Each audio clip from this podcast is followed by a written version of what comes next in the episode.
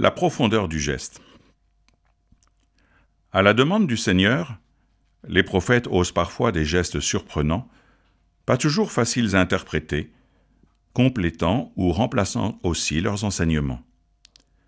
Ainsi du prophète Jérémie, dans une extravagante histoire de ceinture, que la Bible de Jérusalem titre ainsi La ceinture bonne à rien.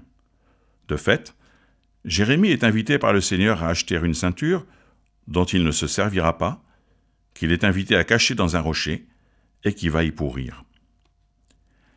L'expulsion des vendeurs du temple fait partie de ces gestes, et elle signale a priori Jésus comme un prophète envoyé par Dieu.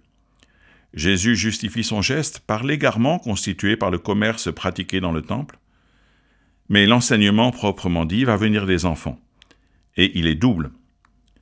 Ceci voit dans l'attitude de Jésus une revendication personnelle, celle d'être le Messie attendu, puisqu'il l'acclame spontanément comme fils de David. De fait, qui d'autre qu'une telle figure dotée d'une autorité particulière pouvait se permettre un tel geste dans une enceinte aussi sacrée que le temple? En outre, ils sont justement des enfants. C'est leur âme d'enfant qui leur permet de lire et d'accueillir la revendication de Jésus, et finalement de le comprendre, lui et ses gestes.